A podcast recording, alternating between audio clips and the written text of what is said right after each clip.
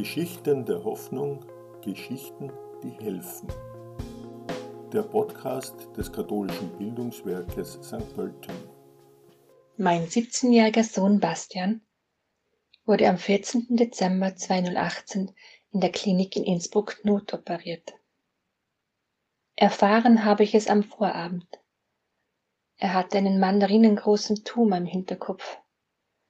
Das zeigte sich bei ihm mit starken Kopfschmerzen, schummrigem Sehen und morgendlichem Erbrechen. Und somit packte ich am 13. Dezember abends für Bastian und mich ein paar Sachen ein und wir wurden mit der Rettung um 21 Uhr nachts von Dortmund losgeschickt. Sie meinten, dass sie ihm vielleicht noch drei Tage zu leben gegeben hätten wenn nicht ein MRT-Termin zufällig frei geworden wäre. Dann wüsste ich nicht, ob er noch am Leben wäre. Nach der circa achtstündigen OP war er gar nicht so schlecht beieinander. Erst die Tage danach kamen die Auswirkungen der Hirn-OP zum Vorschein. Sein Reden verstand man kaum. Er musste alle drei Sekunden mit der Spucke kämpfen, weil er nicht schlucken konnte. Das Essen schickte er wieder raus, eines seiner Augen wanderte herum, gehen konnte er nicht mehr und einseitig war er ein Stück weit wie gelähmt. Sie sagten, vieles kann noch kommen. Und die für uns wichtigste Frage, ob man alles kranke Gewebe erwischt hat, konnten sie uns noch länger nicht sagen. Neun Tage wurde er in der Intensivstation behandelt, weil das mit der Spucke und der Gefahr des Erstickens einfach immer beobachtet werden musste. Die Zeit war schlimm denn dort gab es keine Ruhe, und er konnte nicht schlafen und war jeden Tag noch fertiger. Er wusste schon nicht mehr, ob Tag oder Nacht war, und es war oft viel los und hektisch. Er musste raus aus der Intensivstation, denn er konnte nicht mehr. Mein Mann löste mich in diesen Tagen ein bis zwei Tage ab, dass ich mal in Ruhe nach Dornbirn heim konnte, um meine liebsten Sachen und Weihnachtssachen zu holen, weil es immer klarer wurde, dass wir Weihnachten in der Klinik zu fünft in Innsbruck feiern werden.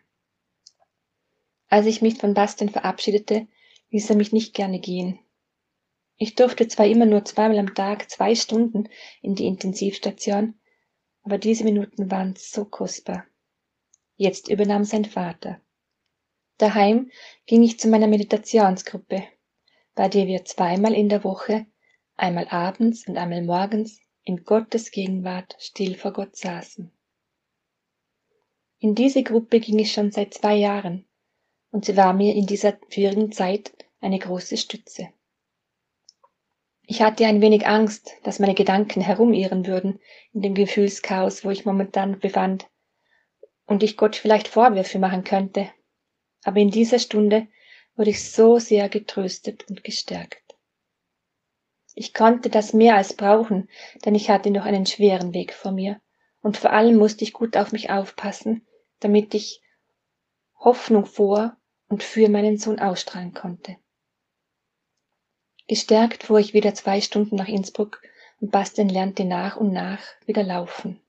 Halt noch mit dem Rollator und so manches Mal blieb was im Bauch und alles wurde langsam besser bis am 31.12. das Kopfweh so schlimm war, dass er nur noch stöhnte und man diagnostizierte eine Hirnhautentzündung. Auch das steckte er einige Tage später weg, gerade als er mal gut gegessen hatte und frohen Mutes war und sogar einen Audi kaufen wollte, weil das immer schon sein Traum war. Da erklärte man uns, dass der Tumor leider bösartig war. Nun sollte Bastian sechs Wochen lang beim Kopf bestrahlt werden und danach wird ausgelost, ob er eine viermonatige Chemotherapie machen kann oder nicht.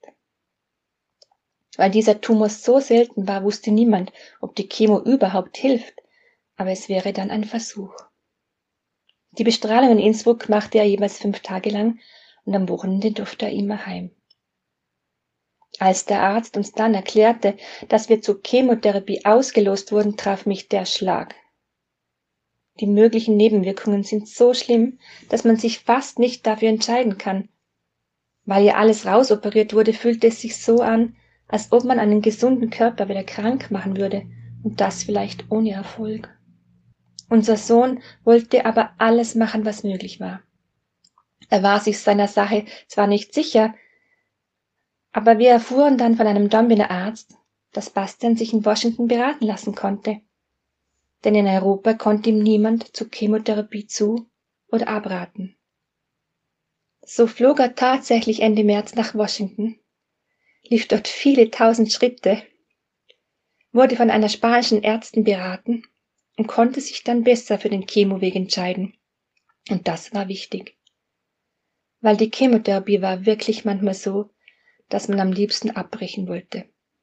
Aber Bastian konnte es durchziehen. Im September hatte er die Chemotherapie hinter sich gebracht und dann konnte er sich bis Ende Dezember ein wenig erholen. Im Jänner, ein Jahr nach der OP, hat er dann tatsächlich zu 100 Prozent angefangen, wieder als Lehrling zu arbeiten. Im Mai hat er dann den Führerschein geschafft und im Juli die Lehrabschlussprüfung. Und nun? Nun macht er ab 1. März 2021 ein soziales Jahr bei der Rettung. Er lernt nebenbei für die Studienberichtigungsprüfung und fängt dann im Herbst 2022 in Innsbruck an, Radiotechnologie zu studieren. Er möchte unbedingt MRT-Geräte und anderes bedienen können, um auch Leben zu retten. Und das kann er nach dem dreijährigen Studium. Da er auch die Chemozeit viele Tage im Dombiner Spital verbringen musste, ist das nun wie ein zweites Daheim geworden. Er fühlte sich dort sicher und aufgehoben. Er kann sich gut vorstellen, dort dann zu arbeiten. MRTs bedienen, die Leben retten können. Eine Geschichte voller Hoffnung. So oft kamen viele Situationen und Menschen daher, die uns halfen, den nächsten Schritt zu gehen und durchzuhalten. Ich fühlte mich begleitet und konnte so diesen langen Weg mit meinem Sohn mitgehen. Dafür bin ich sehr dankbar. Ohne Hilfe kann man so etwas nicht schaffen.